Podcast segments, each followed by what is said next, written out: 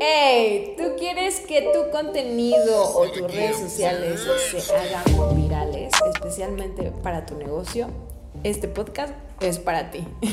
Hoy vamos a hablar acerca de el contenido viral y cómo tú puedes lograrlo si sigues los siguientes pasos o la siguiente estructura que te vamos a estar compartiendo. Sí, siempre eh, en estos casos recomendamos que conozcas bien a, tu público meta, a tu nicho de mercado, quiénes son las personas que, a quienes vas a dirigir, eh, pues ya sea tu contenido, tu video, tu producto, tu servicio, etcétera, ¿no? si conoce bien esta parte y tenemos como que varias formas de conectar con ellos para iniciar así toda esta, a desarrollar toda esta cuestión de la viralidad, ¿no? Eh, uno de ellos es como que pienses esa parte eh, que ellos necesitan, o sea, la necesidad que ellos tienen. Piensa también en la parte emocional, o sea, esa parte emocional en la cual va a conectar este video o este contenido para que se haga viral. Y tres, toma en cuenta también eh, cuál va a ser el medio en el cual tú vas a, lanzar este video o este post eh, que pueda visualizarse como, con, muchas más personas.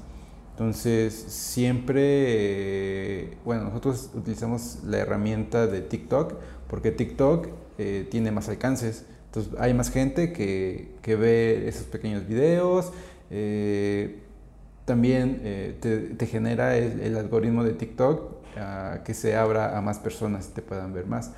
Pero eh, esa es como que nuestra herramienta principal. Ahorita vamos a comentar eh, un caso que, que nos tocó, pues que nos pasó y cómo lo, lo fuimos desarrollando, ¿no?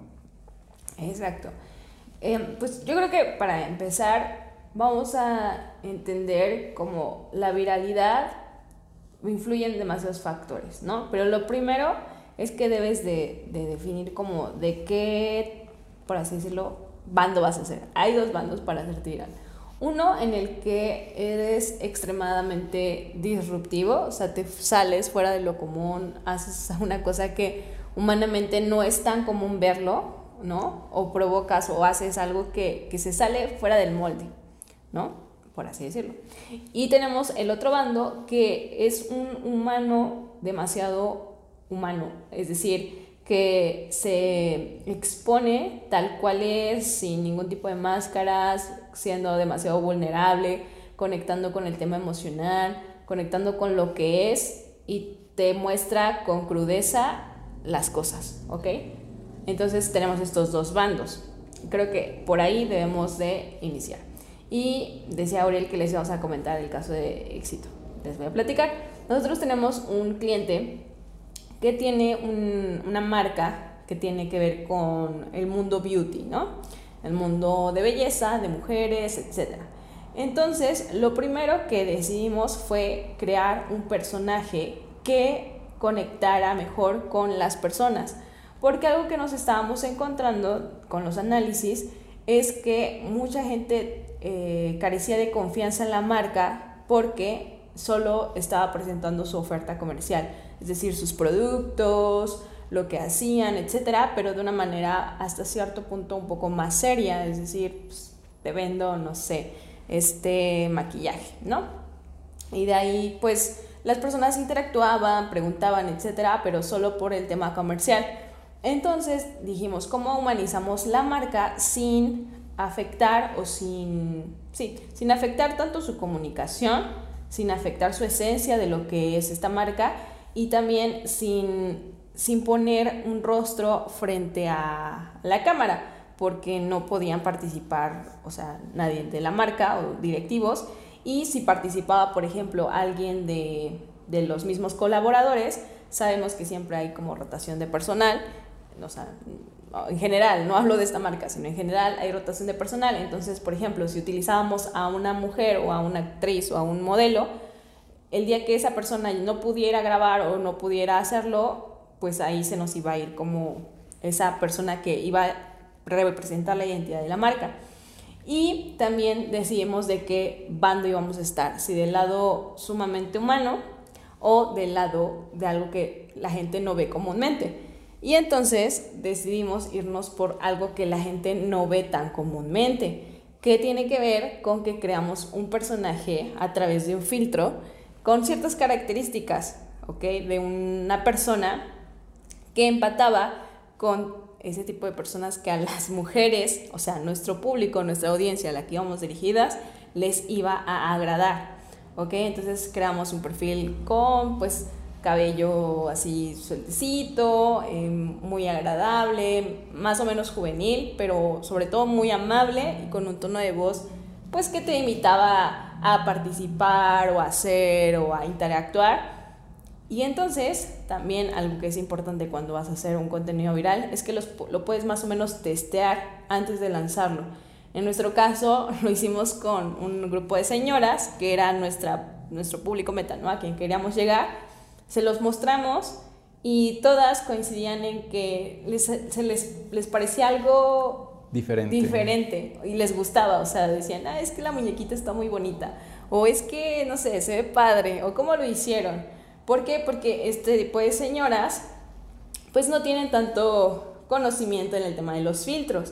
O sea, o sea, en comparación, por ejemplo, de los adolescentes que son un asno en eso. Pero estas señoras, cuando veían ese filtro, o sea, realmente pensaban que era como, wow, súper disruptivo. Y es lo que les comentaba hace rato, ¿no?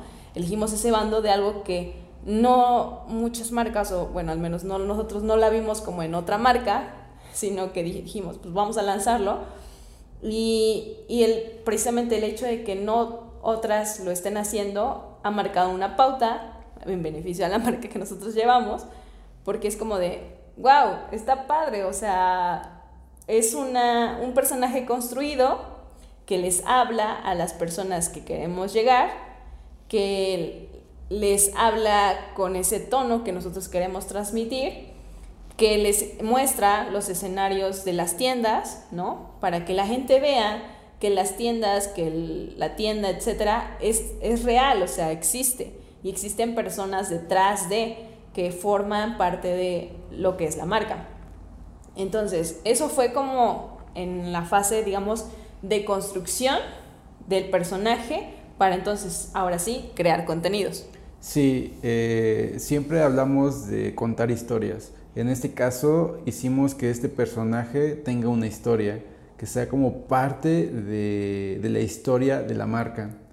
Y simplemente hacemos o tratamos de que sea una persona común y corriente, como todos los demás. Eh, te contesta, te habla, eh, te dice, o sea, no es un robot ni nada.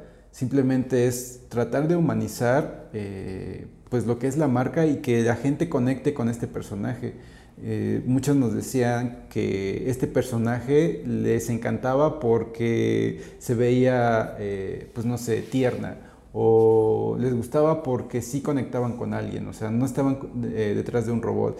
Y esta, lo que hacemos con este personaje es que cuente, o sea, que cuente la historia de, de las sucursales, de los productos y que la gente eh, comience a entender de, ah, ok, sí, se ve padre, o sea, simplemente con el hecho de que sea diferente, llamas la atención y eso es lo que queremos, o sea, para hacer algo viral necesitamos que mucha gente voltee a vernos.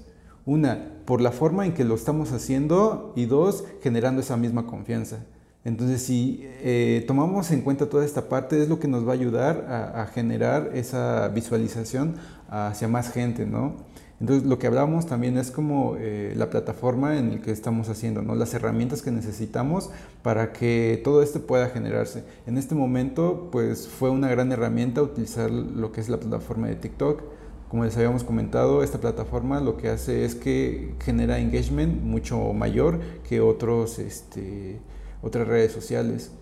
Y ahora lo que hacemos es como tener en cuenta todas eh, estas herramientas, ¿no? O sea, TikTok para que nos visualicen, Instagram para que mostremos los productos que tenemos, como si fuera un catálogo.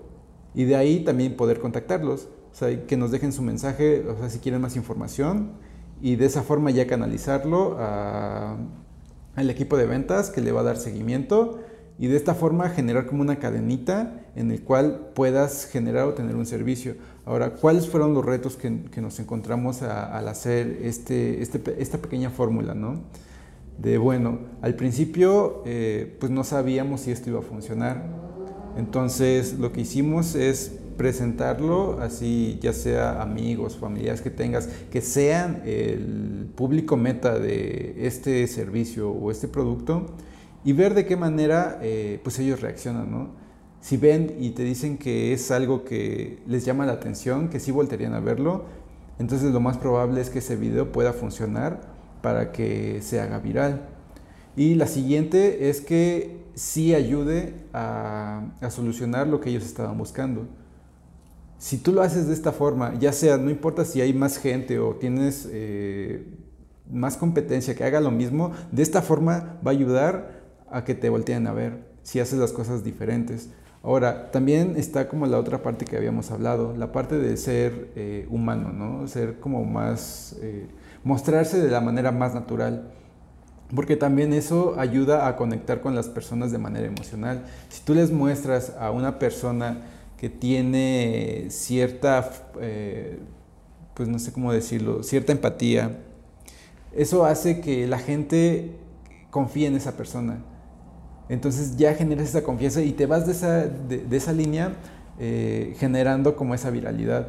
Hemos visto también muchos videos, por ejemplo, que hemos analizado y es de la forma así. ¿Cuántas veces no hemos visto los videos de gatitos que se hacen eh, o tienen mucho engagement, ¿no? que tienen muchas visualizaciones? Porque es algo que dices, ay, qué tierno, ¿no? Le llegas por la parte emocional, o sea, la parte humana. Y también como hemos visto las cosas que son muy diferentes, muy disruptivos, en el cual simplemente por la curiosidad de verlo lo hacen, ¿no? Y de esa forma también ya le vas a ir generando como esa guía de confianza, ¿no? O sea, ve algo diferente y wow, quiero probarlo, ¿no? Quiero probar que eso a mí me va a funcionar. Y de esa forma la gente empieza a visualizar, empieza a comentar, empieza a darle esa viralidad a ese contenido. Sí, es súper importante que tomes en cuenta como todos los factores que, inciden, ¿no? Por ejemplo, también algo que es súper importante para el contenido relevante o para que se haga viral es que este tipo de contenido genere una respuesta del usuario en la plataforma. ¿A qué voy? A que ahorita todas las redes sociales, por lo que están peleando y el objeto de su razón de ser, es que tú pases tiempo, eh, el mayor tiempo posible y interactúes en la plataforma, es decir, no te salgas. ¿Por qué? Porque a partir de eso ellos generan datos, a partir de eso ellos pueden vender publicidad, a partir de eso ellos recaban ciertos intereses y ciertas, sí, ciertas analíticas que al final del día, más adelante, ellos van a vender, como fue el caso de Facebook y de Instagram. Entonces ahorita TikTok está generando lo mismo. Lo que eh, hace Gram, esta, esta plataforma muy bien, es que te retiene, o sea, llama tu atención y son videos muy cortitos, o sea, muy digeribles, ¿no? De un minuto.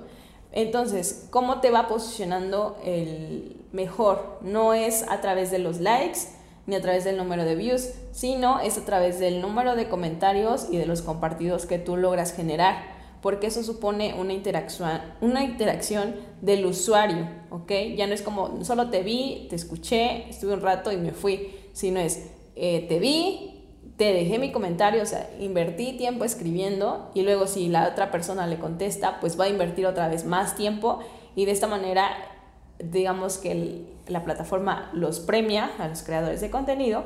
¿Por qué? Porque están incitando que las personas pasen más tiempo. Esa es la moneda de cambio de hoy en día. Tu atención y tu tiempo es lo que vale para ellos. Entonces, entre más tú los tengas enganchados y hagas o provoques que estas personas te dejen comentarios o que lo compartan con otras personas, pues obviamente el alcance que tú vas a tener va a ser mayor.